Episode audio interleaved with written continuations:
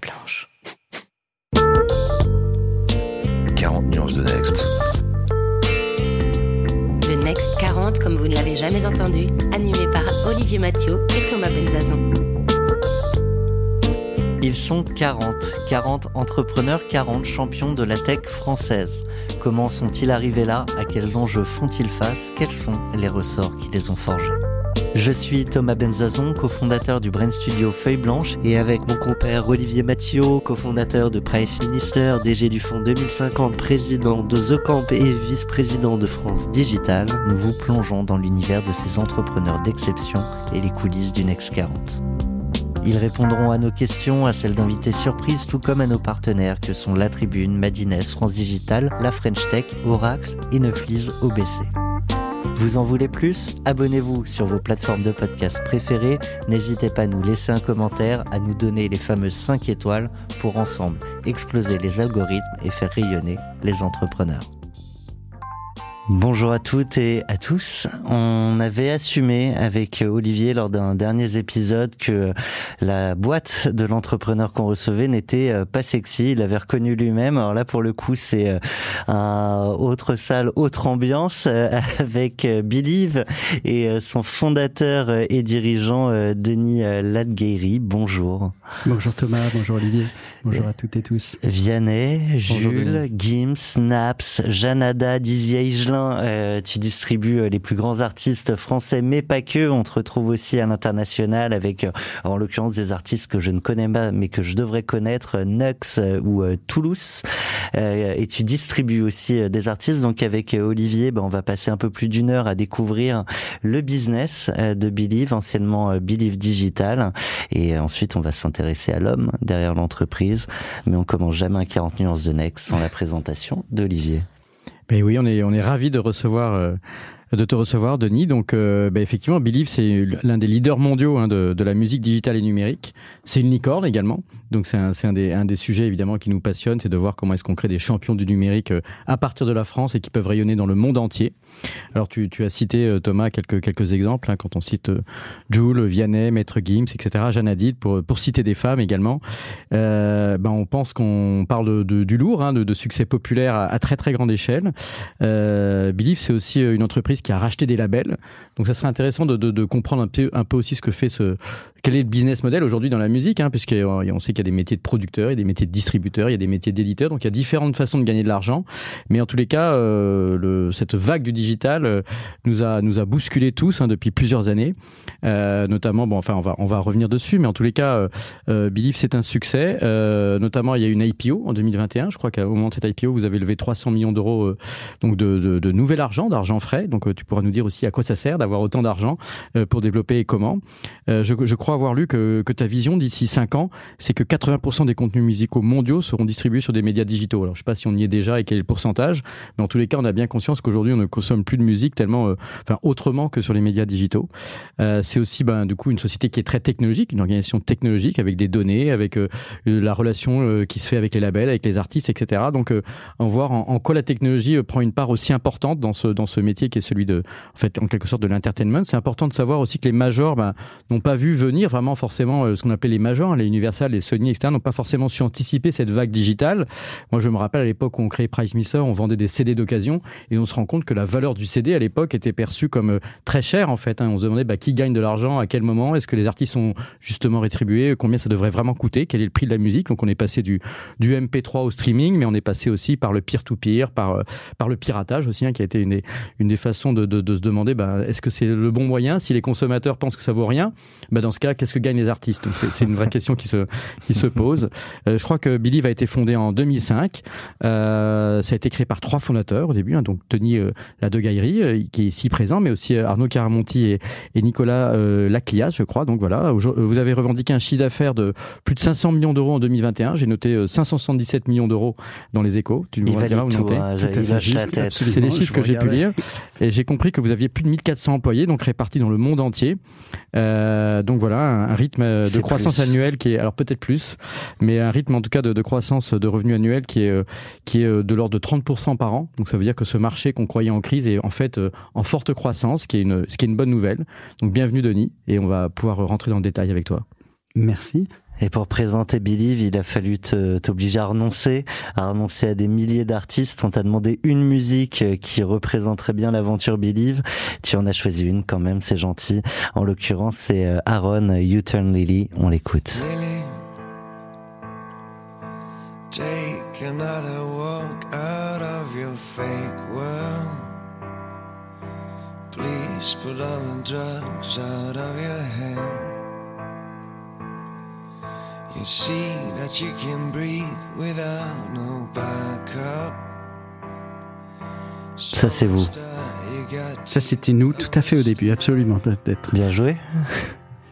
Petite fierté. Ah et c'était la BO d'un film C'était la BO du film euh, Je vais bien de Ne t'en fais pas, euh, et qui a été. Euh, la raison pour laquelle c'est une histoire qui, qui représente bien Believe, c'est à, l'époque Aaron était un tout jeune groupe, ils venaient d'enregistrer leurs deux premiers titres, qui étaient dont, dont You Turn Lily aucun deal avec euh, aucune maison de disques, pas connu du tout. On a sorti les deux titres en téléchargement à l'époque. Il n'y avait pas de, avait pas encore le streaming. Et euh, grâce au film, ils sont rentrés euh, directement numéro un, ce qui leur a permis de lancer leur carrière, de et de commencer à, trouver une maison de disques. À l'époque, on pouvait pas les accompagner et puis commencer à faire des concerts. C'est ce qui a lancé Aaron en France. Ouais. Donc et en fait, c'était c'est marrant parce que moi j'ai adoré le film. J'ai adoré. Du coup, j'ai découvert la BO à travers le film et je suis allé les voir à l'Olympia et je croyais que c'était d'ailleurs des artistes moi, je croyais déjà connu. Euh. Ah enfin moi je pensais que c'était du coup un groupe établi euh, de anglophone etc. J'ai découvert en fait que c'était des francophones. Ouais c'est ça exactement. Et il faisait à l'époque il faisait pas mal de, de, musique de film et donc ça a été ça a été je crois que je sais plus si c'était fin 2005 ou début 2006 mais c'était vraiment la promesse de dire euh, bah, grâce à en fait c'est déjà un peu la promesse de Bill, c'est-à-dire en fait de grâce à la technologie, on va donner accès au marché à des artistes qui n'avaient pas accès auparavant, parce qu'en fait, euh, pour que des artistes comme ça, dans le monde d'avant, aient accès au marché, il aurait fallu qu'ils, il aurait fallu qu'ils aient euh, un deal avec une maison de disques, qui sortent des CD, qui est, ce qui n'était pas le cas. Et donc, euh, on a eu beaucoup, beaucoup d'exemples depuis d'histoires similaires, mais ça, ça a été la, la, première, qui nous a dit exactement. alors, en, quoi ça consistait en fait? Ça consistait à, à, les signer pour les distribuer? Ça consistait consistait à, faire leur promotion marketing. Quel était le, Est-ce qu'il y avait un travail artistique aussi? Enfin, Quel était le métier d'origine? À, l'époque, notre premier métier, c'était vraiment un métier de distributeur. C'est-à-dire que la réflexion c'est consistait à dire il y a euh, un très très grand nombre d'artistes qui sont pas signés par des maisons de disques, qui produisent de la musique, mais en fait... Euh, dans un monde traditionnel, il y a très peu d'opportunités pour les artistes. Ça coûte très cher de, de produire des CD. Donc, euh, on, a, on a décidé, notre réflexion a été de dire, ces artistes sur les services de streaming, on peut les exposer. Parce qu'en fait, on envoie des fichiers digitaux, ça coûte beaucoup moins cher que de produire des CD. Et on va pouvoir euh, les exposer et ça constituera la première étape de leur développement. Donc, on a vraiment utilisé la techno comme un levier de, de disruption du marché euh, pour démocratiser l'accès au marché. Alors, j'imagine, ça allait, pardon, ça allait plus loin que juste mettre euh, leur MP3 sur les plateformes, parce que sinon ils auraient pu le faire eux-mêmes. Euh, non, c'était compliqué à l'époque déjà parce qu'il fallait des contrats avec déjà à l'époque. En fait, on, on, oublie, mais sur un marché comme la France, il y avait à l'époque les gros distributeurs de musique digitale, c'était euh, Virgin Mega, Fnac Music, euh, iTunes, euh, la version légale de Napster. Donc il y avait déjà cinq ou six services qui opéraient dans le marché. Donc c'était c'était compliqué pour des artistes d'aller euh, voir l'ensemble des services. Donc en fait, on les accompagnait de deux manières à l'époque. C'était vraiment rendre la musique disponible, euh, distribuer la musique pour eux, négocier des accords. Et puis après, quand on voyait des succès comme ça, pour les accompagner, c'est-à-dire qu'on décrochait le téléphone et on appelait à l'époque Virgin, la Fnac en leur disant regardez, Aaron, il se passe quelque chose. On les met en avant. Vous devriez les mettre en avant sur la page d'accueil du site, envoyer euh, des notifications SMS ou des emails à vos bases de à vos, bases d'abonnés. Donc ce que ce qu'on ce qu'on fait encore euh, aujourd'hui pour. Mais ces premiers distributeurs dont tu parlais, Virgin, etc. Finalement, ils n'avaient pas pour vocation d'aller chercher de nouveaux artistes. Ils avaient plutôt pour vocation de signer des catalogues et d'avoir les droits de diffusion d'artistes déjà installés ben, Ce qui les intéressait, c'était d'avoir un nombre limité de, euh, de gens qui leur ramènent en fait des, catalogues. Euh, et tu avais, euh, donc nous, notre rôle à l'époque, c'était vraiment d'aller euh, signer des artistes en début de développement. Mais à l'époque, si tu veux, l'époque dont on parle, pour te donner une idée, tu vois, 2005, l'intégralité du marché digital de la musique en France, c'était 400 000 euros. Donc, ah bon? ah ouais. Ah oui, donc, on, on, oublie vite. Vois, ouais, exactement, on oublie vite. Donc, quand donc, tu pitchais la taille de marché aux invests, c'était un peu trop mais, tôt. Mais mais on, mais pour te dire à quel point on oublie, on, on oublie vite. Moi, j'habitais pas très loin d'ici. À l'époque, j'habitais euh, rue Lafayette. J'avais un téléphone haut de gamme, Nokia à l'époque. Euh, L'iPhone n'existait pas, 2005. C'était un méga de mémoire. Et en plein centre de Paris, on était en 2G et demi. Donc en fait, la consommation essentielle de musique à l'époque, c'était euh, c'était euh, les rappelle-toi les ringtones, bon Bien tant sûr. pis, euh, et puis oui, il y a plein d'entrepreneurs qui ont gagné plein d'argent en vendant juste des sonneries de téléphone. Ouais, exa exactement. Donc c'était. euh, Alors là, je suis, je suis obligé de revenir sur l'essence. Euh, ça vient d'où cette envie de partir là-dessus? C'est euh, un goût immodéré pour les artistes, pour la musique, pour la techno, le digital? Enfin, tu, tu l'as dit au départ, c'était tout balbutiant. Tu savais où on allait. Alors c'est toujours plus facile de raconter l'histoire après. Parce que, mais... parce que je crois avoir lu quelque part que, que, que tu as travaillé aussi avec Jean-Marie Messier à un moment donné? Ben, en fait, moi, j'ai travaillé entre euh, début 2000 et la fin 2004 pour Vivendi. Et à, et à l'époque, Vivendi, c'était euh, c'était un laboratoire extraordinaire. Ça a été entre 2000 et 2003 un laboratoire extraordinaire parce que le groupe s'était positionné sur euh, le, le développement des activités digitales très très tôt dans tous les secteurs et, euh, et notamment les secteurs liés à l'entertainment. Et il y avait en fait euh, à l'époque, euh, Vivendi était le, plus gros acteur dans la musique digitale, la vidéo digitale, les, jeux digitaux. Et donc en fait, à l'époque, moi je dirigeais mon dernier poste chez Vivendi, j'étais directeur stratégique et financier de toute la holding internet aux États-Unis, dans lequel il y avait trois activités. Il y avait la musique digitale, mp3.com, eMusic, Get Music, Rolling Stone, qui étaient toutes les premières expérimentations digitales autour de la musique à, à, à grosse échelle. Et puis il y avait des activités vidéo et, et, et jeux vidéo. Et donc en fait, moi, ce qui m'a donné envie de, de, de créer Believe, c'était, euh, ça, ça, a été euh, deux choses, ça a été moi j'avais envie d'avoir une, une aventure entrepreneuriale parce que entre 2000 et 2004 j'avais vu tellement d'entrepreneurs monter des boîtes dans cette phase ultra vibrante que je m'étais dit tiens ça a l'air sympa j'ai envie d'être maître de mon, de, mon destin. Je connaissais très bien la musique digitale parce que j'avais vu à peu près tous les business models. Euh, et puis euh, euh, à l'époque ça s'est fait avec la rencontre avec euh, Arnaud Caramonti euh, qui lui venait du monde de la musique et, avec Arnaud c'est vraiment et après avec Nicolas on s'est assis autour d'une table et on a dit en fait euh, quelle est la chaîne de valeur de la musique? Euh, lui m'a dit tiens on va utiliser le digital pour développer des artistes comme ça comme ça comme ça. Je lui ai dit non mais oublie euh, ça marche pas du tout comme ça le digital comme tu le penses. Et puis moi je lui disais bah on va produire des artistes comme ça comme ça comme ça mais il m'a dit mais t'as pas la moindre idée de la manière dont on fait pour enregistrer un artiste en studio. Mais chez, chez Vivendi il y avait cette idée donc que, que peut-être Thomas n'a pas connue parce qu'il est plus jeune que nous mais euh, qui était cette idée un peu visionnaire d'avoir ce qu'on appelait la convergence à l'époque c'est-à-dire d'être euh, un grand groupe qui maîtrise à la fois la production en amont avec euh, Universal et puis aussi les canaux de distribution et donc d'avoir l'ensemble de la chaîne de valeur.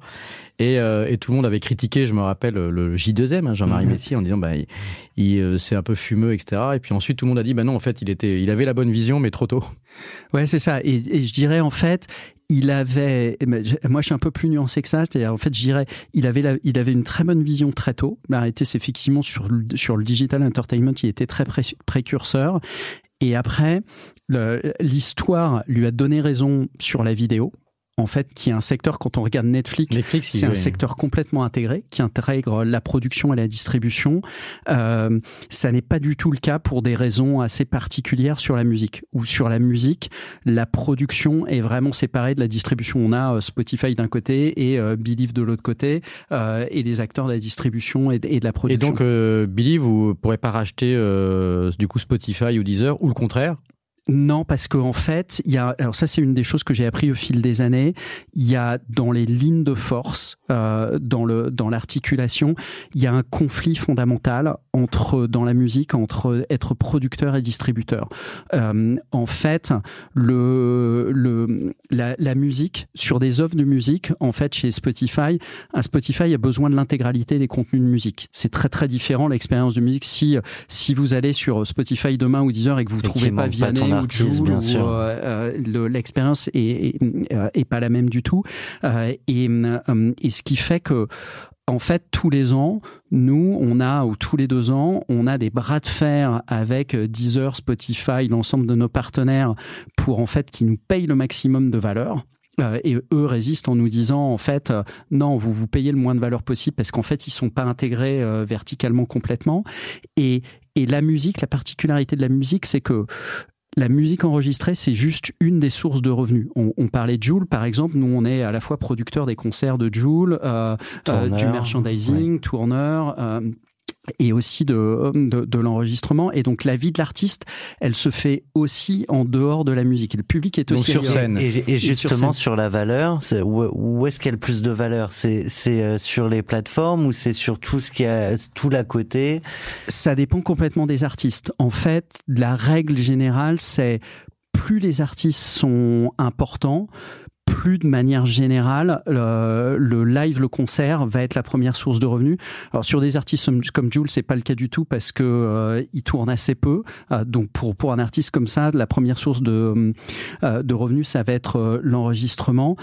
mais mais l'artiste a cette a cette a cette vie en dehors des plateformes, ce qui fait qu'en fait toutes les semaines, euh, par exemple, quand on fait une sortie d'album de Jules, la manière dont, on va euh, dont, on va la mettre en place, c'est on va avoir une discussion avec l'ensemble de nos partenaires, avec Spotify, Apple Music, puis Spotify va nous dire non mais en fait moi je voudrais pouvoir avoir une exclusivité sur le concert de, de Jules. Et mais est-ce que est-ce que tu, as quand même un chiffre en tête qui pourrait dire en moyenne euh, que voilà sur X centaines de millions ou autres d'euros générés dans le, par les artistes euh, Comment ça se répartit entre le spectacle vivant et le... Alors, sur des très très gros artistes, je te dirais, sur des gros artistes internationaux, c'est 90% spectacle vivant. Si tu prends un groupe comme YouTube, par exemple, c'est 90% spectacle vivant, 10% vente de disques.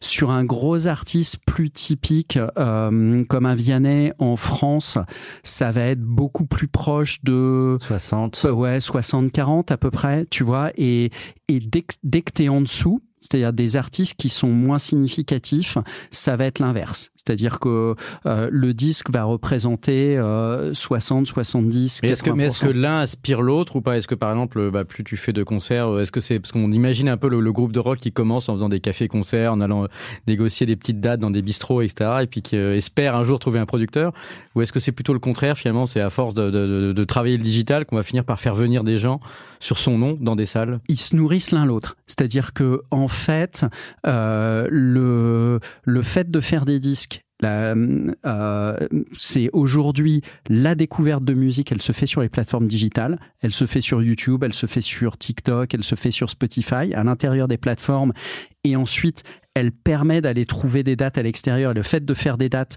vient élargir cette, cette, euh, cette découverte.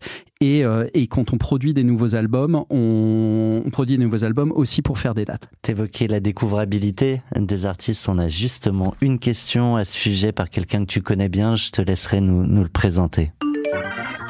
Vous avez un message. Bonjour Denis, Alain Caffi. J'ai le sentiment que l'on ne découvre pas la musique aujourd'hui comme on la découvrait il y a seulement une dizaine d'années. J'ai aussi le sentiment que l'on a accès à une bien plus grande diversité de musique. Je me demandais si tu partages ce sentiment et s'il a influencé la stratégie de différenciation de Believe. Merci. Évidemment, c'est Alain, Alain Caffi qui est, euh, qui est hum, euh, le, un de nos investisseurs de, de Vintech depuis le euh, quasiment le début de l'histoire de Believe depuis 2008, donc qui nous accompagne depuis euh, depuis 14 ans.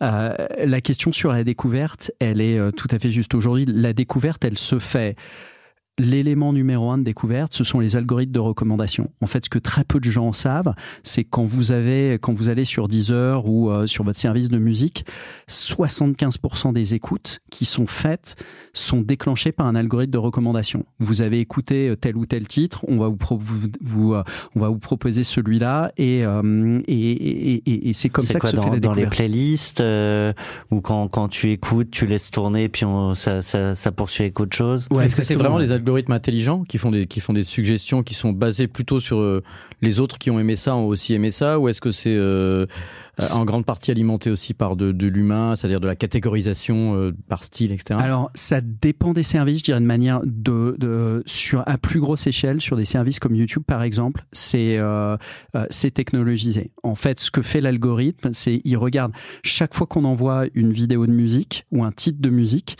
il va l'analyser. Par exemple, pour vous donner une idée de, de, de l'ampleur, sur par exemple une vidéo musique, YouTube va analyser plus de 60 000 signaux et il va être capable de dire, par exemple, euh, cette vidéo a été tournée euh, dans une barre d'immeuble à Marseille par un chanteur masculin qui roule dans une Twingo euh, et euh, qui a, euh, euh, même sans aller regarder le nom de l'artiste, en fait, il est capable d'identifier de manière très forte et il va dire, tiens, je vais aller proposer ce titre-là à, l'ensemble des gens qui sont à Marseille, qui adorent les vidéos, qui a déjà regardé des vidéos avec, des immeubles et des Twingo. Voilà. c'est vraiment du retargeting très marketing. Exactement. C'est, c'est, ah, pensait pas ça si poussé. Enfin, perso, j'imaginais pas ça si. Non, ça garantit pas non plus le, niveau de la qualité. Hein, ce qui est, ce qui est très c'est pas parce que ni, le modèle de la Clio d'ailleurs. Et, c'est pas parce que tu es dans le top 50 que c'est forcément euh, ça plaît à tout le monde non plus. Mais, hein, mais c'est un gros avantage en fait, c'est que euh, comme les algorithmes sont très fragmentés,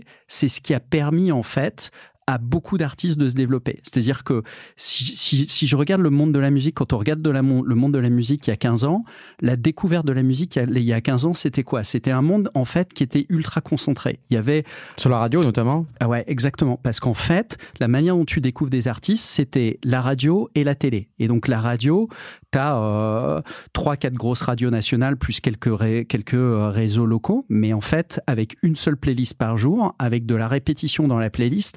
Donc en fait, une, une capacité très très limitée à faire découvrir des nouveaux artistes. Donc D'où les enjeux des producteurs d'arriver de, à se faire programmer à la radio. Quoi. Exactement. Enjeu de, de se faire programmer un aléa très fort pour les artistes. Je vais essayer de faire rentrer mon titre, mais il y a 9 chances sur 10 que j'y parvienne pas, ce qui était la, ce qui était la réalité.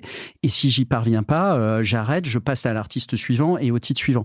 Et donc, avais, on, vivait dans un marché dans lequel 80% de la valeur du marché était, capturée par, 200 artistes. Euh, et, et tu rajoutes à ça le fait que produire des, des CD et garder des, des CD à l'époque au Virgin Megastore des Champs-Élysées, ça coûtait euh, très très cher. Donc les les, CD, ils avaient une durée de vie de 4-5 euh, semaines en magasin et s'ils vendaient pas, ensuite, ils étaient déréférencés. Euh, donc, on avait un monde qui était extrêmement concentré. Et aujourd'hui, on se retrouve, quand on envoie, tu vois, Believe, on, on distribue plus de 30 millions de titres aujourd'hui à travers le monde, plus d'un million d'artistes. Et ces titres ne sont pas déréférencés. Donc on a très régulièrement des titres qui reviennent, qui se redéveloppent, des artistes. Et sur lesquels vous remettez des moyens? Sur lesquels on peut remettre des moyens quand il se passe des choses. Ouais, on a bah, l'exemple qu'on a en ce moment qui est euh, Kate Bush avec euh, c'est un titre de, de back catalogue, mais euh, c'est c'est c'est un, exemple qu'on voit régulièrement. Nous, on a vu avec euh, le titre il y a, il y a quelques années, on avait développé, on a amené dans le top 50 mondial Petit Biscuit avec Sunset Lover. et, et quand TikTok s'est lancé, il y a, trois ans, euh, deux ans après la sortie de, de, l'album, Sunset Lover est revenu dans le top 50 parce qu'en fait, euh, les gens sur TikTok qui prenaient en vidéo des couchers de soleil utilisaient Sunset Lover pour aller illustrer leur coucher de soleil et qui a refait découvrir ce titre à une, à une, à une nouvelle audience. Concrètement, votre métier, au-delà d'aller dealer avec les plateformes, il, consiste en quoi? Vous Il y a des pushs spécifiques, il y a des actions spécifiques pour pour euh, valoriser Par exemple, euh, vis-à-vis d'un TikTok, est-ce qu'il y a une stratégie à mettre en place ou est-ce que c'est plutôt le coup de chance? Alors, notre métier, moi, la manière dont je le caractérise, c'est vraiment c'est de développer des artistes. Donc, donc en fait, la manière d'y réfléchir, c'est on va mettre des moyens euh, en adéquation avec le niveau de développement d'artiste. Donc, quand on va être avec un, un artiste en développement, en général, euh, typiquement, ce qu'on fait, la manière dont le développement se fait aujourd'hui, euh, on va rendre les artistes disponibles. Euh, on va regarder ce qui se passe. C'est ce qu'on fait nous avec TuneCore. Sur TuneCore, on a on a près d'un million d'artistes. Les artistes rendent leur musique disponible et puis après on regarde ce qui se passe. Et ils vont faire exactement ce que tu décrivais euh, tout à l'heure, Olivier. Ils vont aller euh, faire des concerts, ils vont jouer un peu et puis on va voir, ils vont passer de 10 auditeurs par semaine à 100, à 1000. On va regarder. Puis dès qu'on va voir des signaux, on va se dire tiens c'est intéressant. On va décrocher le téléphone et on va les appeler. On va leur dire bah voilà, est-ce que vous voulez qu'on vous aide à vous financer? On va euh, essayer d'intégrer un de vos titres dans une des playlists pour les faire passer au niveau de développement euh, intermédiaire. Au niveau de développement intermédiaire, typiquement, là, tu mets un peu plus de moyens, tu commences à mettre un peu plus de moyens marketing et, euh, et de promotion. Et puis au top, tu fais l'intégralité de l'accompagnement. Donc j'ai envie de dire, dans les moyens, ce que tu fais, c'est typiquement sur une sortie d'album, c'est on va faire des partenariats très très approfondie avec les, les médias qui ont des audiences, donc euh, avec Deezer, Spotify pour des mises en avant sur la page d'accueil, pour euh, des live sessions, pour euh, des chats, pour en fonction des dispositifs qu'ils ont, des, des, des, des, concerts live. Du coup, ces dispositifs, ils vous, ils vous les font payer? Enfin, je sais pas ce que tu as le droit de dire ou pas. Est-ce que les recettes des algorithmes, est-ce à, à quel point ils sont, tu vois Écoute, je dirais c'est c'est euh, un mélange, c'est-à-dire qu'en fait c'est une relation. Tu as à la fois euh, un choix qui est un vrai choix éditorial dans les plateformes qui vont te dire en fait je vais euh, développer cet artiste parce que pour une raison qui est une raison purement subjective et éditoriale parce que c'est un artiste que j'aime etc euh, et puis tu vas avoir des dispositifs sur des artistes qui sont déjà connus sur lesquels on va faire de l'investissement marketing de manière très significative. La, la réalité de manière générale et, c'est moi c'est une des choses que j'ai découvertes en, en rentrant dans le monde de la musique c'est c'est en réalité tu n'as pas de succès sur lequel tu n'es pas un investissement significatif et un temps significatif. Tu vois, si je prends la France, pour vous donner un ordre d'idée, c'est entre le moment, là, on a en ce moment, cette semaine, il y a Naps qui est numéro un. Naps, c'est un artiste avec lequel on a commencé à travailler il y a quasiment cinq ans.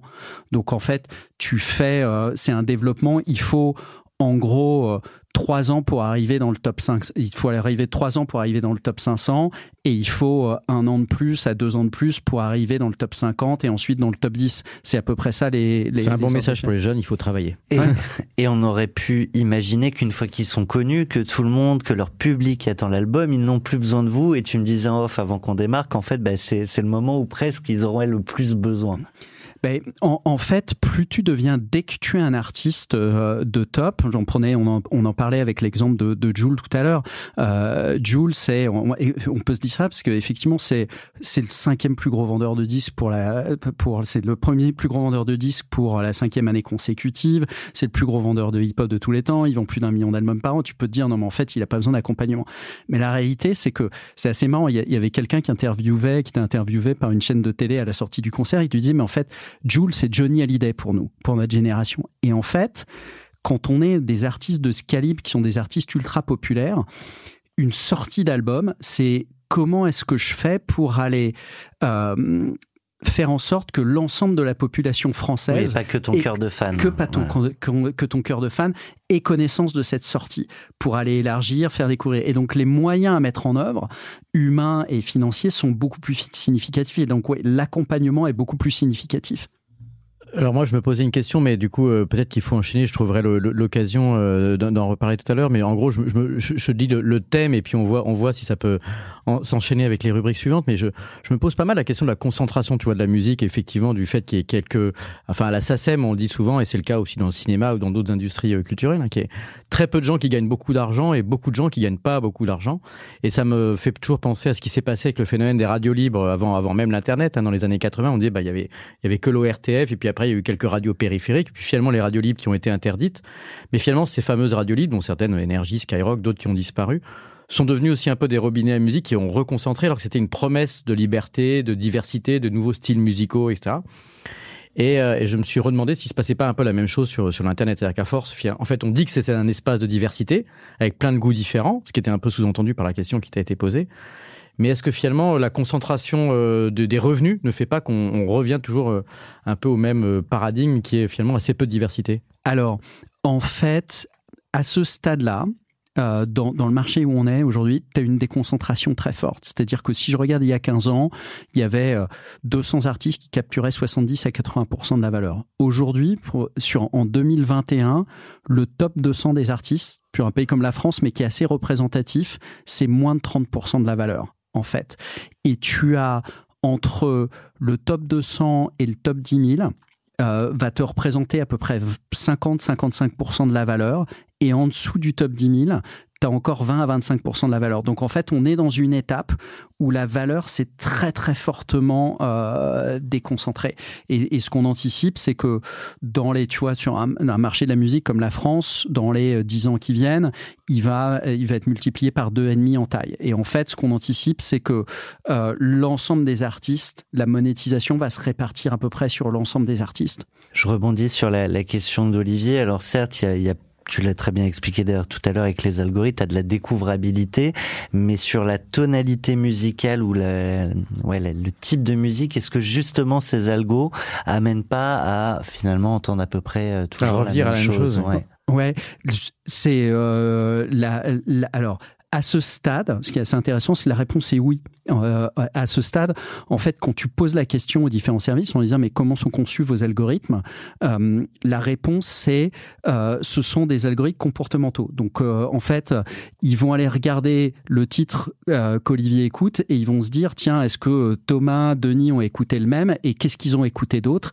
Et en fait, la recommandation que tu vas recevoir va être en fonction de nos similarités de, de comportement en fait d'écoute.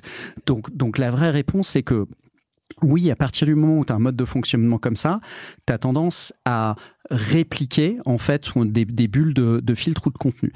Ce qui est assez intéressant, moi, ce que je vois, parce que comme on est un, des plus gros partenaires au niveau mondial de, services comme YouTube, en fait, on a un dialogue très très euh, euh, très fort avec eux sur ces sujets-là, et en fait, ils s'en rendent parfaitement compte et ils sont parfaitement à l'écoute des sujets en fait. Et ils te disent tu vois en ce moment on a avec un certain nombre de services on a des expérimentations où on leur dit tiens vous devriez essayer de prendre tel ou tel ou tel signal qui devrait introduire un peu de diversité. Et la réponse c'est pas non non mais en fait on est content de nos algorithmes c'est oui testons-les pour voir. Donc en fait, on est encore dans une phase d'ajustement forte avec avec une vraie réflexion qui est de dire exactement euh, comment est-ce que j'amène de la diversité, de la diversité de genre, de la diversité à la fois des artistes très connus, des artistes nouveaux. Donc moi, mon intuition, c'est que quand le cycle d'innovation se sera complété, oui, on aura quand même un paysage qui aura beaucoup plus fortement démocratisé l'accès au marché, qui sera vraisemblablement un peu plus concentré que ce qu'il est aujourd'hui, mais, mais sur lesquels tous les artistes ont leur chance. Il y a 15 ans, en fait, ce qui se passait, c'était tes jeunes artistes, t'envoyais ta maquette à une maison de disques et elle finissait au fond d'une poubelle. Et t'en avais une sur 100 qui sortait. Là, tout le monde a le même accès au marché, tout le monde a la même opportunité de faire les premières étapes de développement.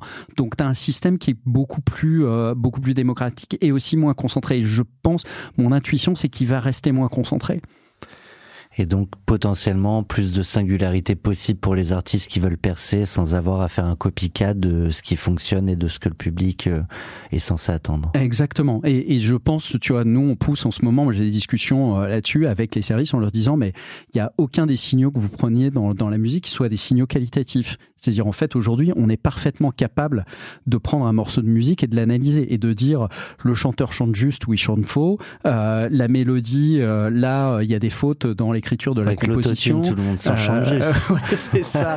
Il y a des fautes dans la composition, etc. Donc, donc, donc on est capable. Je, je pense que et, et c'est une en même temps, c'est un peu effrayant hein, si on commence à, à, dire que la machine euh, estime la qualité au-delà ah. de ah, bah. chanter ou pas faux, parce que peut-être qu'il peut y avoir un charme parfois à, chanter mal. Exactement. Non, mais c'est ce que me dit ma mère. C'est tout à fait juste. Mais et, et c'est pour ça que je pense que tu vas avoir de plus en plus de signaux qui vont être euh, qui vont être pris. Et je suis d'accord. Et on, et on a euh, un certain nombre de titres qui ont été euh, des, des, énormes succès avec des productions qui n'étaient pas des productions de euh, ultra professionnelles, et, et, mais qui ont une vraie authenticité. Donc euh, il faut aller, il va falloir aller définir les curseurs. Denis, je crois qu'on pourrait rester sur ces sujets parce que la musique c'est universel, alors forcément ça nous passionne. En plus c'est un, monde qui est en bouleversement, avec plein de bouleversements sur les, années passées et a priori à venir.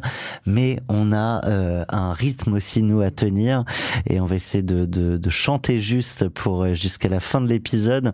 Euh, un mot du coup rapide sur, ça me fera une bonne transition avec les questions de nos partenaires et notamment Madines sur le switch Believe Digital jusqu'à Believe, euh, qui était très lié aux opérations de rachat, euh, je crois, hein, que vous avez faites. Et justement, à ce sujet, comme ça, on met tout ensemble et tu y répondras très bien. On a une question d'Anne Taffin, on l'écoute. Vous avez un message. Bonjour. Believe compte déjà quatre opérations de croissance externe à son actif. Est-ce que d'autres prises de participation sont déjà envisagées, notamment aux États-Unis? Et quel rôle joue-t-elle dans la croissance du groupe? Ah, très bonne question. Qui est Anne Taffin, qui est journaliste chez Madines. Absolument. On a, en fait, oui, c'est la raison pour laquelle on est allé, on a fait une introduction en bourse pour lever 300 millions l'année dernière. c'est pour c'est pour continuer à financer notre croissance externe. Globalement, notre croissance organique est, est, est autofinancée, et donc on. C'est pas le cas de toutes les boîtes qu'on reçoit ici. voilà. Écoute, ça a été à l'exception de l'année 2020 qui a été un peu particulière. On a toujours autofinancé notre croissance organique et, on, compte faire, euh, faire la même chose à nouveau dans un futur très très proche. Euh, mais, et on lève de l'argent uniquement pour faire des acquisitions. Donc, euh, donc ça a été, c'est au cœur de notre stratégie. on a fait quelques opérations. Tu parlais de Maître Gims tout à l'heure qui est signé sur Playtoo, qui est un des investissements qu'on a fait en début d'année. On en, on en fera, on en fait partout. La, le, le rationnel des acquisitions est assez simple. C'est en fait, on, on acquiert des capacités dans des genres de musique qu'on qu'on maîtrise pas forcément. Donc euh, en France, côté maison de disque, pas côté distribution. Côté maison de disque, exactement. Là, ce qu'on va chercher, tu vois, ce sont vraiment euh, des équipes. Si je prends quelques exemples en France, on parlait de Vianney tout à l'heure. Vianney, il est signé sur Tôt ou Tard, qui est un, dans un label qu'on a investi. Euh, Vincent Frère-Beau, le fondateur du label, c'est c'est l'artisan de la musique au sens le plus profond euh, du terme qui euh, euh, qui est met des partenariats humains avec ces artistes pour les accompagner complètement sur euh, la scène, le développement de disques, euh, etc. Euh, et qui a énormément de succès avec Emma Peters en ce moment, avec avec Vianney. et donc on va chercher ce type d'expertise là, ou avec un Playtoo, tu vois, Playtoo, c'est la capacité à développer en partenariat avec un TF1 des artistes à plus grosse échelle ou des artistes très populaires. Il y a, il y a deux ans, on avait fait l'acquisition de Nuclear Blast en Allemagne, qui est le plus gros label de métal dans le monde, parce que en fait, on pense que ce genre de musique-là va devenir est en train de devenir très très rapidement digital. Donc, on va chercher des capacités des gens qui savent accompagner des artistes dans un certain genre de musique, et on en accélère la transformation digitale. Et c'est en fait ce partenariat. Donc ça, c'est la stratégie. Avec du coup la version distribution, vous pouvez redonner encore un peu plus de valeur à vos acquisitions. Ça, je, l'entends bien. Euh, mais du coup, euh, donc on voit hein, le Believe Digital où il fallait marteler ce que vous faisiez à Believe plus plus global aujourd'hui. Mais du coup, euh, tous ces artistes qui étaient dans des maisons euh, et ces maisons, euh, elles vous voient peut-être maintenant comme des concurrents. Comment comment ça s'est joué tout ça?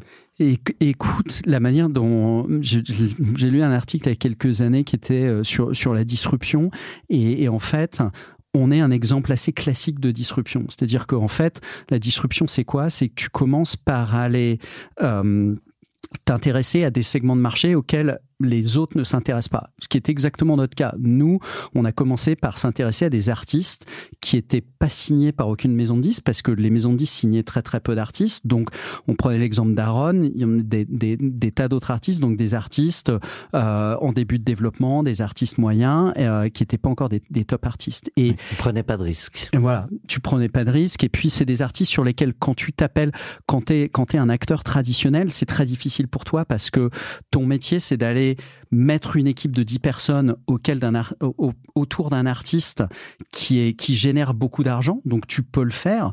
Quand tu as un artiste qui est euh, un artiste qui vend pas mal de disques mais moins ça devient très vite pas rentable. Tu peux pas mettre 10 personnes autour d'un artiste qui va vendre euh, 10 000 20 000 30 000 disques par an.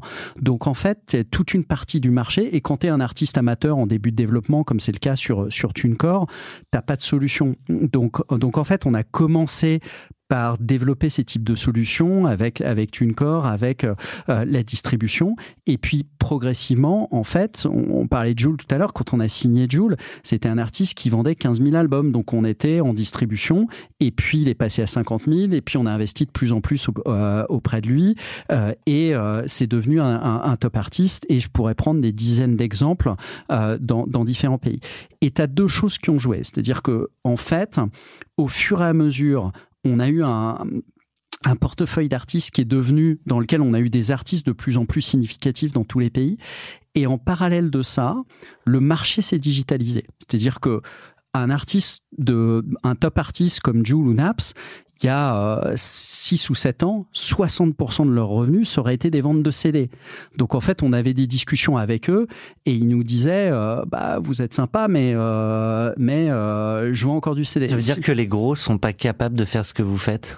Les en fait, nous, on a un avantage qui est que euh, ça fait 15 ans sur lesquels on se concentre exclusivement au digital. Tu vois, quand tu es un acteur traditionnel sur un marché comme la France, euh, quand tu es une maison de disques traditionnelle, tu peux pas avoir 90% de ton cerveau qui est consacré au digital. Tu as 50% de ton cerveau qui est consacré sur comment je continue à vendre des, à vendre des disques physiques parce que... Mais aujourd'hui, ça représente combien? Enfin, je, me, je, me, demande en fait qu'est-ce qu'ils font dans les maisons de disques traditionnelles, parce qu'aujourd'hui les disques, du coup, si c'est moins de 20%, ouais, mais qu'est-ce qu'ils font réellement toute leur journée à part faire du digital? Et du coup, euh, comment est-ce qu'ils font pour le faire moins bien que vous? Bah, Tu vois, tu as, as, des artistes sur lesquels... On tacle, on tacle un peu, mais il faut aussi comprendre. Tu as, as, deux choses. D'abord, tu as des artistes sur lesquels euh, tu restes, euh, les ventes physiques restent dominantes.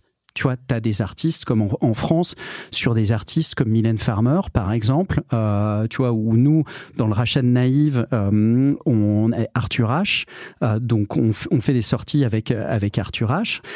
Tu restes encore sur des artistes qui ont des ventes physiques, une majorité de ventes physiques. Euh, très, c'est, c'est tout simplement c'est une question de générationnelle. L'âge, ouais, c'est l'âge. Euh, et, et donc quand donc ça suit le baby boom et de toute façon ça c'est inexorable. Voilà, exactement. Donc si tu veux, ça c'est ta, ta, ta c'est bientôt la fin des majors voilà, alors c'est parce ça. que c'est ta première réponse. Mais si tu veux, c'est très marrant. J'ai regardé ça il y, a, il y a quelques années. Je faisais sourire mes équipes souvent avec ça. Je leur dis mais quand on regarde, quand tu regardes dans le monde les pays qui sont les plus lents dans leur transition digitale, c'est le Japon et population âge moyen âgée. du population 49 ans et demi. Le deuxième pays qui est le plus physique, c'est l'Italie. Âge moyen des Italiens, 49 ans. Et puis après, c'est un axe Portugal, Allemagne, euh, France. Et en fait, tu regardes, c'est directement lié à l'âge. Tu vois, j'étais en, j'étais en Thaïlande parce qu'on a une grosse activité là-bas il, il, y a quelques semaines. Âge moyen de la population, euh, c'est, euh, je sais plus, 27 ou 28 ans. Donc en fait, tu es sur des populations qui sont entièrement digitales, qui ont complètement basculé. Donc, donc tu as ça. Et déjà, tu as, as, la deuxième chose qui est que, en fait, quand tu développes, quand tu passes, donc quand tu es un acteur traditionnel, tu as, une expertise traditionnelle. Comment je fais une sortie d'un album traditionnel? Ben, Très simple. Je fais un partenariat TF1 ou France Télévisions, je fais un partenariat RTL Europe 1, je fais un partenariat la FNAC, les magasins Cultura, Carrefour Auchan et c'est ma sortie d'album sur un artiste traditionnel. Quand t'es quand t'es Joule, ça sert à rien de l'amener en télé. Il était une fois pour les victoires de la musique. Il déteste ça. C'est pas là où est le public. En Donc revanche, c'est quoi T'es sur c'est Snap, TikTok, YouTube, Snapchat, YouTube. TikTok. Euh, Ah, il fait jamais de télé, vraiment. etc. Ouais. T'as pas de télé. T'as Alors moi je suis pas sur Snap, mais c'est quoi un lancement d'album sur Snap c'est euh, bah si tu l'as vu, tu le vois plus. ouais exactement t'as le développement des autres et, et tu vois et c'est et c'est que, que tu, tu vois que quand tu passes dans la phase de vraiment je suis ultra populaire que tu réconcilies les deux tu vois là on le Vélodrome à, Marseille il a été retransmis il y avait un titre qui a été retransmis en direct sur TF1 il y avait euh, du, live stream mais mais en fait tu as la deuxième réponse à ta question euh, Olivier c'est que le quand tu es dans le digital, en fait, quand, quand les audiences sont à 75 ou 80% de digital sur une nouvelle génération d'artistes, en fait, tes expertises changent. Et en fait, ton expertise clé, moi je suis convaincu que dans les 10 ans à venir, les trois expertises clés de la musique, c'est quoi? C'est euh, la musique, c'est-à-dire que tu as besoin, les artistes sont des artistes et seront toujours des artistes, donc tu as besoin de gens qui parlent le même langage que les artistes. C'est le digital. En fait, comment est-ce que j'utilise TikTok, Snapchat, etc. Comment je comprends les algorithmes? Quand est-ce que je dois mettre en ligne mes titres? Est-ce que c'est le vendredi à 14h ou le lundi à 17h Comment je développe mes audiences? Donc l'expertise digitale est, est sous-tendue par la techno. En fait, tu es obligé de, développer un stack technologique qui permet de faire ton métier. Et, et, la musique est, pour moi, un métier. Je suis assez étonné quand je regarde d'autres secteurs. Tu vois, toujours, c'est notre, notre, métier, il est vraiment technologique du début jusqu'à la fin. On reçoit un titre de manière technologique, on paye des royautés, on gère de la data pour faire du marketing de manière techno. Tu, as, tu nous permets un saut en avant vers vers l'avenir avec cette réflexion sur ce qui seront, ce que seront euh, les euh, la vraie valeur autour de la musique. Du coup, je te propose de se projeter dans l'avenir avec cette rubrique. On aime bien se projeter dans, dans le monde de demain. Euh, alors c'est encore, euh, enfin c'est inspirant dans tous les métiers en réalité, hein, notamment dans les métiers technologiques. Mais là, c'est vrai que hum, on se demande un peu comment est-ce que l'interaction homme-machine va, va évoluer. Alors quand on regarde la, mobilité, on se demande est-ce que voilà, ce sera la voiture autonome, il y aura plus personne pour conduire. Est-ce que dans la musique, c'est, euh, c'est, on a parlé des algorithmes, mais est-ce que c'est aussi même la création de la musique qui va finir par être euh, algorithmisée? Algorithmitisé Enfin, est-ce que la machine va, va produire de la musique? On sait que c'est déjà possible. Enfin, donc euh, en fonction des goûts des gens et comme on se dit aujourd'hui, le machine learning peut aussi euh, produire des recettes de cuisine en fonction de, de l'organolepsie par exemple, etc. Donc est-ce que est-ce que ça c'est quelque chose qui peut arriver? Est-ce que vous pouvez devenir euh, aussi des, des producteurs de musique où finalement il y aura soit en disant aux artistes ce qu'ils doivent faire, ce qui irait contre le sens de la diversité qu'on évoquait tout à l'heure. Hein, mais Ouais, est-ce qu'il y, a des y a. Pardon. Oui, non, mais c'est un peu le cas, par exemple, quand on voit la, la K-pop, que tu parlais aussi d'Asie, etc. Enfin, il y, a des, il y a des musiques très standardisées, mais qui ont énormément de succès. Et est-ce que du coup, c'est pas des trucs qui sont facilement reproductibles? Est-ce que c'est pas une tentation? Alors, je dirais, c'est une tentation, c'est clair. C'est une tentation sur laquelle nous on n'ira pas en, en, en, en tant que boîte. C'est, je dirais, la manière d'y réfléchir, c'est la la musique, c'est euh, aussi une expérience humaine. C'est-à-dire que quand tu vas à un concert d'un artiste ou quand tu, c'est c'est aussi une manière de raisonner avec quelqu'un. C'est pas juste j'écoute. T'as as toujours eu deux marchés. T'as eu le marché de de euh, la pop, c'est-à-dire euh, c'est du 8. En fait, t'écoutes un truc et puis euh, tu te rappelleras même pas quel est le nom de l'artiste, mais c'est de la musique elle-même. Mais l'essentiel de la consommation, il est lié à de l'identification des artistes, des identifications des artistes que tu vois, que tu vois dans des clips, que que tu vas voir en concert. Donc en fait, moi je pense que l'aspect humain, un humain derrière la musique, c'est inhérent à une très très grande partie de la consommation de musique. Et, et, et donc la manière dont, dont on y réfléchit, c'est oui, moi je pense que dans les dix années qui viennent, les technologies vont faire un progrès fondamental dans l'accompagnement à la création. Moi, j'ai déjà vu des technos aujourd'hui où tu vas au micro et tu chantes nananananana et Ça te change même la mélodie? Ça te, ça te fait les arrangements et tu dis je veux des arrangements avec des cuivres, des basses, etc. Et dix secondes après, euh, un, euh, t'as ce que t'as chan- chanté, euh, arrangé, t'as plus qu'à mettre des paroles. Et je pense que euh, oui, la, la technologie va permettre d'aller accompagner le processus créatif. Et je pense, nous, la manière d'y réfléchir, c'est de dire, en fait, comment est-ce que la technologie aide les artistes à devenir de meilleurs artistes? C'est-à-dire non pas je compose à la place, à ta place ou j'arrange à ta place, mais t'as composé, t'as arrangé, t'as créé un morceau. On va je vais t'aider dans le processus de manière à ce que tu aies l'apprentissage de euh, du processus créatif qui ferait que qui fait que ton morceau suivant tu seras meilleur et tu et tu progresseras. Parce que c'est le chemin Alors, est-ce des que ça, ça peut être une évolution aussi de, de Believe, d'être dans, dans, cette, euh, dans, des, dans des plateformes qui accompagnent des artistes, euh, y compris presque comme une école de musique d'une certaine manière, enfin je sais pas, comme une, quelque chose qui te, qui te prend par la main et qui va euh, te faire produire ton son. C'est des choses qu'on regarde en fait. Euh, on regarde quand t'es artiste tu vois une des choses qui est fabuleuse euh, moi je trouve dans dans le dans, dans le métier que je fais c'est c'est la la technologie a ouvert les portes du public à l'intégralité à tout le monde à toi, moi, demain on chante, on peut, on peut avoir notre musique disponible sur Spotify ou Deezer. Sauf que une fois que tu as fait ça, euh, en fait, il faut que tu fasses tout le travail d'accompagnement. Et, et ce travail d'accompagnement, ce qui est euh, en anglais, ce qu'on dit, c'est les, les deux phrases qu'on a chez TuneCore, c'est How do we help you get better et better known? Donc en fait, c'est comment est-ce qu'on t'accompagne à devenir un meilleur artiste dans ton processus créatif. Et, Et, ça, te faire connaître. euh, ouais. et, et ça, c'est on regarde des technologies aujourd'hui pour dire bah, comment on peut justement t'accompagner à mieux produire ton prochain titre, euh, euh, te présenter euh, des réalisateurs de musique, t'aider à corriger des choses, etc. Et comment on t'apprend à mieux te faire connaître, notamment dans ta première étape de développement. Et en fait, tu vois, sur TuneCore, j'en parlais tout à l'heure, on a, on a un million d'artistes. Et en fait, ces millions d'artistes-là, il faut leur dire, tu viens de produire ton premier titre, comment tu fais pour aller trouver tes 100 premiers fans? Comment tu, tu fais pour aller trouver les 1000 premiers fans En fait, est-ce qu'il faut que tu dépenses 200 euros en marketing digital ou est-ce que tu trouves une date pour faire un concert? Il faut que mieux que tu le fasses. Mais est-ce que, est que, ça veut dire que, que parce que moi j'ai enfin genre du coup je vais avoir un côté vieux con ou nostalgique, mais je me dis qu'il y a des gens qui ont un talent incroyable pour euh, notamment les mélodies, des tu vois des, des, Paul McCartney ou des Paul Simon ou des, des, des songwriters. Enfin, euh, j'aurais pu citer des Français, mais tu vois qui, qui ont su euh, entrer en résonance avec leur époque et du coup la mélodie reste éternelle. Enfin, et puis, il y a des gens plus anciens comme Brassens, moi, je mais, Paul Simon, mais, mais, je trouve que Jules, il fait partie de ça aussi. C'est-à-dire que euh, moi, il y a un truc qui me saoule, c'est le, tu vois, le rap des. Je, je, viens de Marseille. Il y a toute une catégorie de rap un peu marseillais avec de l'autotune en permanence. On a l'impression d'entendre toujours la même chose. Mais je trouve que Jules, il s'en distingue justement. Il y a, des, il, y a, il y a pas mal de rap français qui est, qui est qualitatif, mais à l'intérieur de ça, en général, c'est quand même des gens qui ont un talent spécifique.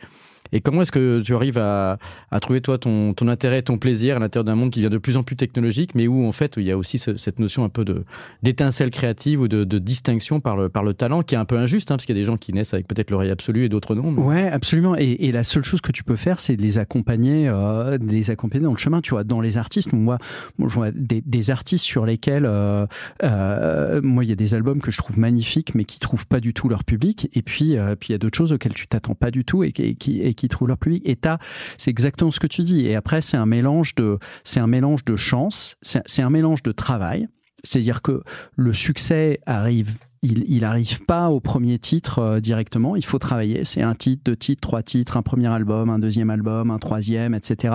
Euh, et il faut, tu vois, très souvent, moi, j'ai des gens qui me disent ah mais qu'est-ce qu'il faut que je fasse, etc. Ben, c'est c'est ben, préparez-vous à trois à cinq ans de travail avant d'avoir de la reconnaissance. Euh, parce que c'est le, le, temps que ça prend, même quand on signe des artistes euh, et, et, et, pour les développer. Il n'y a pas de, c'est pas, et c'est vrai que très souvent on a l'impression la musique c'est facile à produire, etc. Euh, le titre tout seul va faire le développement. Non, non, c'est très rare. Moi j'ai vu, tu vois, depuis euh, la création de Believe, il y a, il y a 17 ans, j'ai vu très très peu de cas dans lesquels la musique est telle qu'elle résonne euh, de manière euh, très rapide et, euh, et, et, avec les audiences. Ou alors c'est un one shot et il n'y a pas souvent de, de deuxième chanson. C'est un one shot.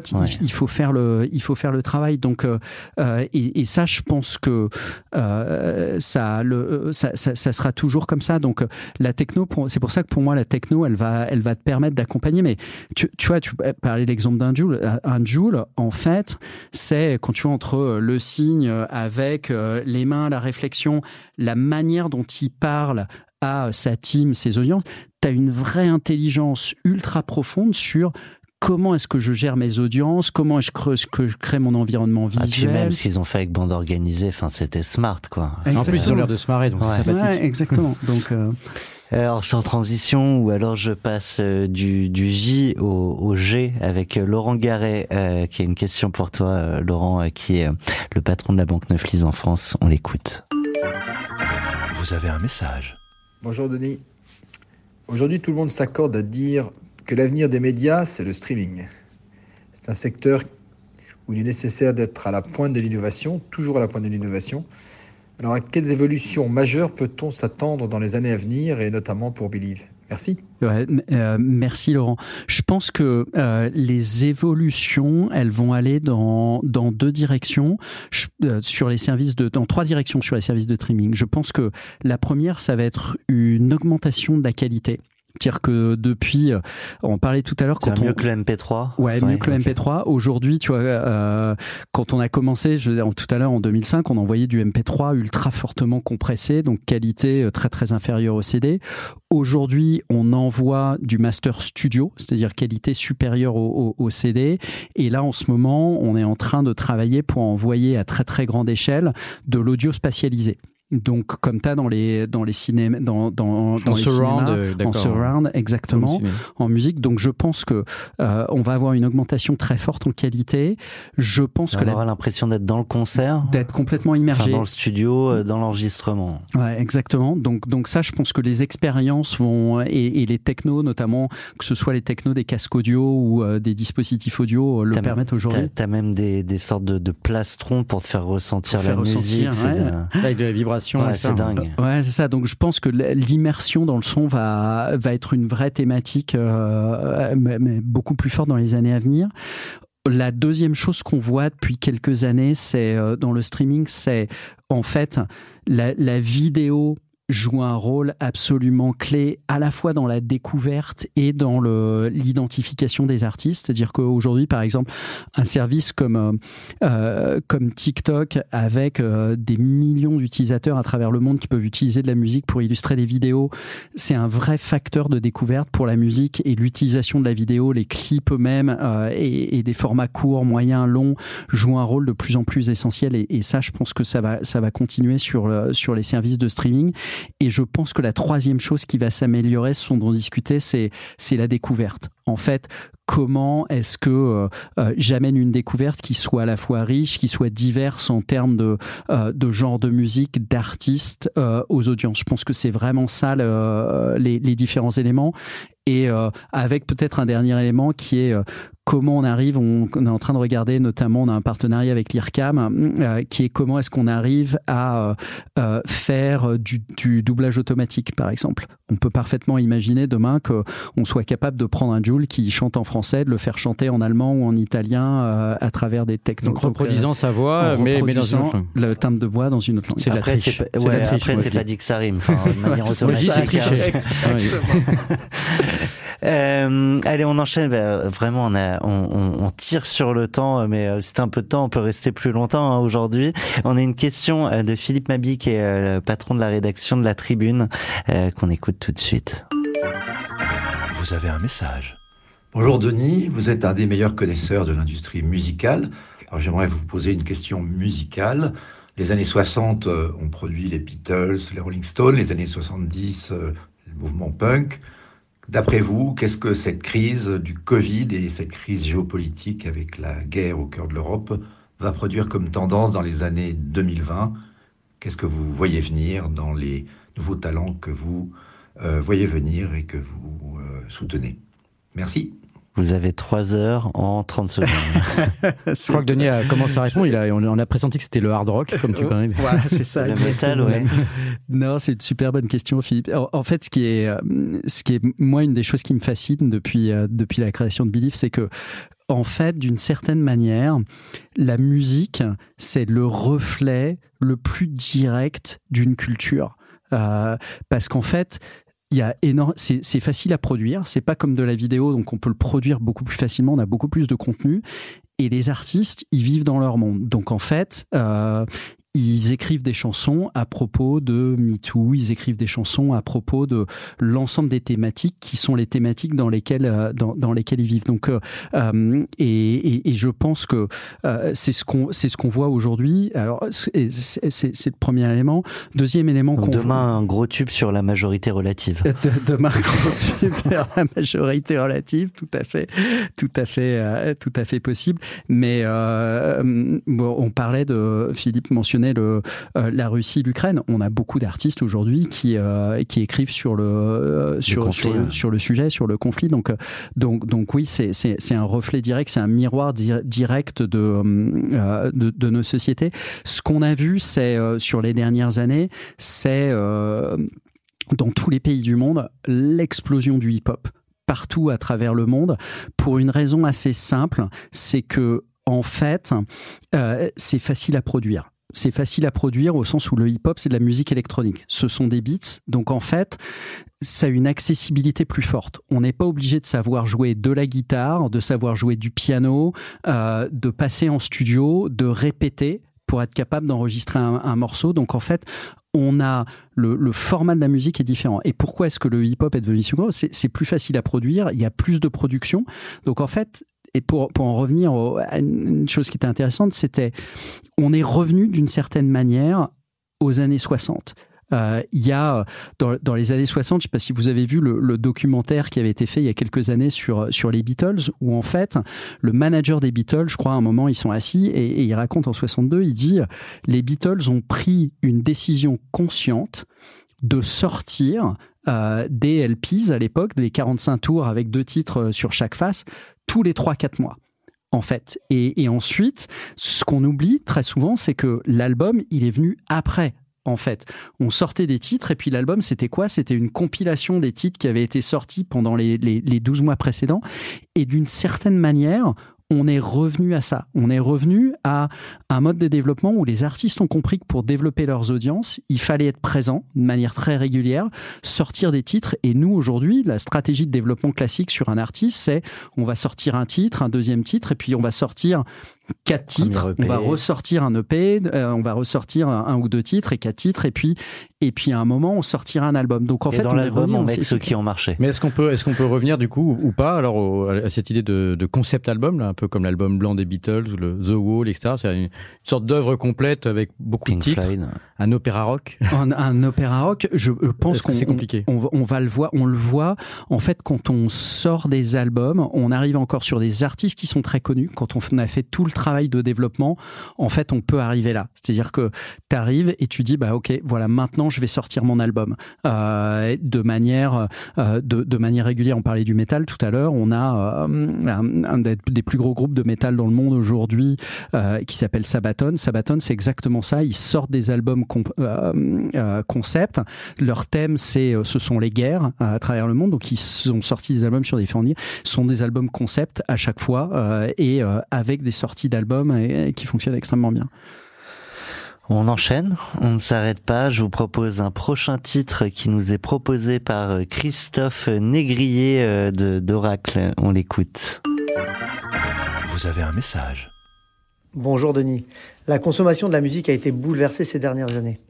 Quelle est votre vision du monde pour celle-ci dans dix ans? Le euh, merci Christophe. Je pense que la, vision, c'est c'est vraiment, je pense que euh, on écoutera plus de musique qu'on le fait aujourd'hui. C'est-à-dire que euh, une des choses qu'on voit, ce qui est fascinant à voir, euh, je me permettrai de raconter un, autre élément. Ce qui est, ce qui est fascinant à voir, c'est aujourd'hui nous on est présent dans Believe est présent dans 50 pays à travers le monde. Donc on, est présent de euh, de la France à la Chine, en passant par le, Brésil ou le Mexique. Et il y a un certain nombre de pays. Quand on est allé en Chine, on nous a dit non mais en fait Chine champion du monde du piratage, les gens consommeront jamais de la musique, ils auront des comportements différents, etc.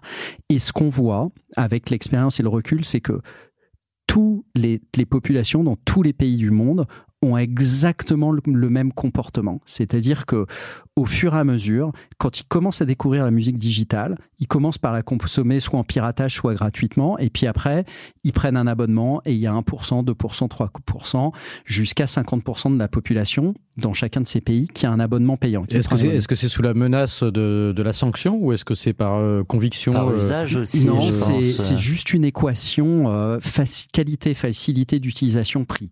C'est vraiment, c'est vraiment l'équation.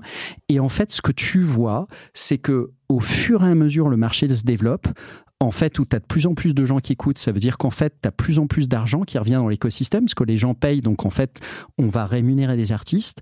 Et plus les gens écoutent de la musique, plus ils s'abonnent, plus ils écoutent. C'est-à-dire que typiquement, quand, euh, quand un service va se lancer dans un pays, les gens en moyenne, les premiers mois, ils vont être écoutés 400 titres par mois. Et puis en fait, ce que tu vois, au bout de un an et demi, c'est que les 400 titres sont devenus 1200 titres. Ils écoutent une heure, une heure et demie de musique par jour, à peu près. Euh, et donc en fait, tu vois les évolutions.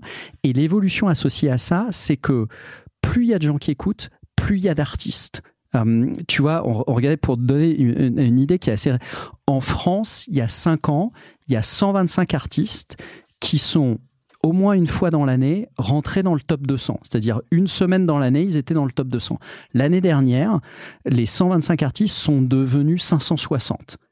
Donc en fait, tu as beaucoup plus d'artistes. En fait, plus le, plus le monde digital euh, se développe, plus les gens écoutent de la musique, plus il y a d'artistes, plus il y a de découvertes. Et donc la capacité de découvert, j'ai bien compris que vous le maîtrisez. Comment on arrive derrière, et ça c'est peut-être l'autre enjeu pour ces artistes, à fidéliser cette communauté qui va te découvrir, t'écouter, t'apprécier, euh, une fois jusqu'à te faire monter au top 100, 200, 50, peu importe, voire même le top 5, pour les garder après sur les prochains titres.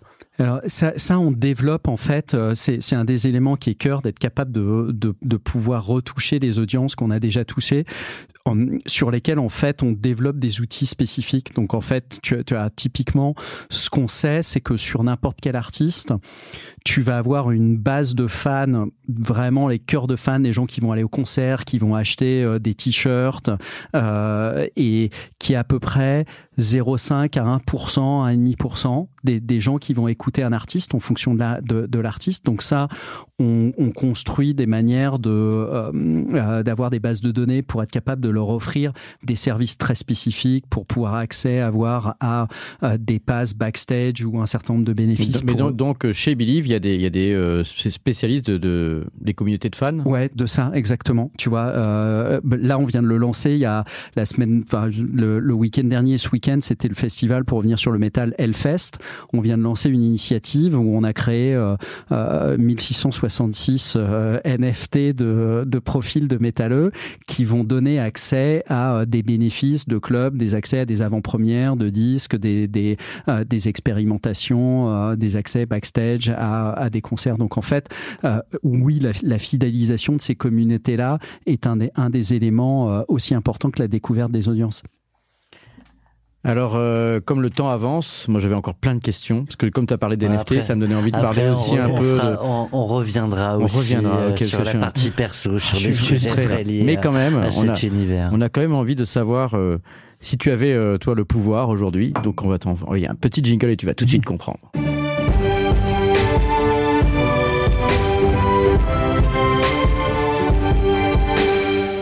Française, français un jeune artiste qu'on produit euh, au moins pour 5 ans. La voix semble familière. Et tu vois, l'idée c'est cette rubrique, c'est moi président. Donc moi, Denis, président. Euh, bah, qu'est-ce que tu ferais si tu avais les, puisqu'on encore dans cette année électorale 2022, si on te donnait les clés de l'Élysée, est-ce que tu les accepterais d'une part? Et euh, surtout, qu'est-ce que tu en ferais? Et c'est pas forcément seulement pour ton industrie musicale, mais du coup, en te projetant un peu dans, dans la société euh, qui est pas toujours euh, rose hein, aujourd'hui du point de vue des, des jeunes. Donc, qu'est-ce qui, qu'est-ce que tu ferais? Qu'est-ce que je ferais? Écoute, euh, moi je pense que il y a, y, a, y a, deux choses. Une euh, que j'ai déjà eu l'occasion de discuter, qui est, je pense que on a une vraie problématique de euh, d'inégalité de richesse et de cohésion sociale. Euh, tu vois, moi j'ai eu la chance de créer Believe il y a 17 ans et, et, et, de pouvoir vivre correctement. Donc moi, mais une des une des premières choses que que je pousserais, c'est la capacité de redistribution. Tu vois, moi aujourd'hui je souhaiterais pouvoir euh, redonner une partie de la valeur que j'ai créée auprès euh, des collaborateurs de Believe qui m'ont aidé à la créer euh, dans des conditions euh, fiscales qui soient attractives. Aujourd'hui, je peux pas parce qu'en fait, c'est considéré comme de la taxation à 60%. Enfin, c'est considéré comme des donations à des tiers, donc je peux pas le faire. Donc, il y a un certain nombre de pays aux États-Unis, tu peux donner jusqu'à 10 millions de dollars en abattement total de, de, de frais. Donc, donc, je pense que il y a une vraie réflexion à faire sur ces dispositifs comme ça euh, qui permettent, euh, et, encore une fois, je pense qu'en en termes de cohésion sociale, qui permettent d'avoir une redistribution, de contribuer à une redistribution plus forte des, euh, des richesses. Et, je regardais, tu vois, le, euh, la, deuxième chose que, auquel je réfléchirais, je réfléchissais, je regardais il n'y a pas très longtemps le budget des restaurants du cœur en France. Tu vois, j'ai été surpris. En fait, j'avais pas réalisé parce que t'en entends parler, c'est tellement puissant. C'est à peine quelques centaines de millions d'euros par an. Et en fait, quand tu revois l'utilité sociale, euh, euh, que ce soit du secours populaire ou euh, ou des restaurants du cœur, euh, du déploiement, et que tu vois en fait la faiblesse des chômes en jeu, tu te dis mais euh, qu'est-ce avec deux fois plus Qu'est-ce ouais. que tu pourrais faire avec un milliard d'euros pour créer un service public de euh, euh, de, de, de l'assistance alimentaire euh, qui permette d'aller dans, dans, enfin on le sait très bien dans des dans une période où on a des populations qui ont été très fortement fragilisées par euh, par le Covid pour aller résoudre ce problème qui à mon avis est un problème sur lequel c'est pas une question de moyens financiers.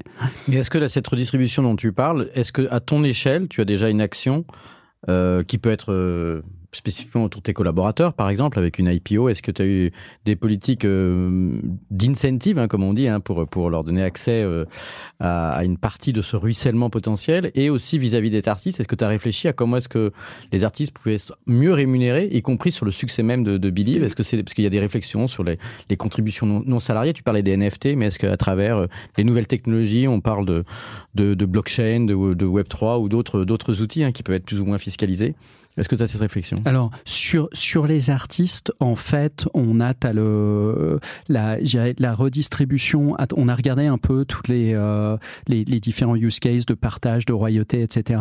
Ça, j'y crois pas tellement, euh, si tu veux, aujourd'hui. Et tu as des artistes euh, qui redonnent directement pas mal. Tu as, des artistes qui, euh, pendant le. Euh, des artistes comme Jules, qui, pendant le, le confinement, ont donné auprès des soignants. moi, j'ai fait la même chose. Un certain nombre de, de, de gens ont fait, fait la même chose. Donc, tu as, as, déjà une partie de, de, redistribution. et je dirais, et auprès des, des, collaborateurs, ouais, tu peux le faire. Moi, mon approche, ça a été de dire auprès des collaborateurs, c'est de dire, dire, en fait, comment on maximise les rémunérations. Nous, on a une, et les rémunérations fixes, je dirais. C'est-à-dire qu'on a une approche aujourd'hui qui consiste à dire quels sont les postes sur lesquels on veut payer des collaborateurs au top du marché, en fait, euh, au maximum, parce que notamment quand tu es sur des salaires qui sont relativement faibles, c'est beaucoup plus intéressant pour toi d'avoir 100, 200, 300, 400 euros de plus par mois, plutôt que d'avoir un intéressement sur lesquels tu as de l'incertitude, tu sais pas, ça, va dépendre des résultats. Donc moi, je le gère. On le gère plutôt sur la politique salariale. On vient de mettre en place, on est en train de mettre en place un plan d'actionnariat salarié et on a voulu attendre assez loin après l'IPO pour euh, avoir un début de, de stabilisation pour pas créer de risques sur les collaborateurs. Donc je pense que c'est important pour, pour engager euh, l'intégralité de tes collaborateurs. Mais, mais, mais je pense que oui, il y, a des, y a des capacités à faire plus de choses et aller, et aller plus loin. On vous donne donc rendez-vous dès demain pour euh, la seconde partie du 40 nuances de Denis Ladguerri. 40 nuances de Next. The Next 40 comme vous ne l'avez jamais entendu, animé par Olivier Mathieu et Thomas Benzazon.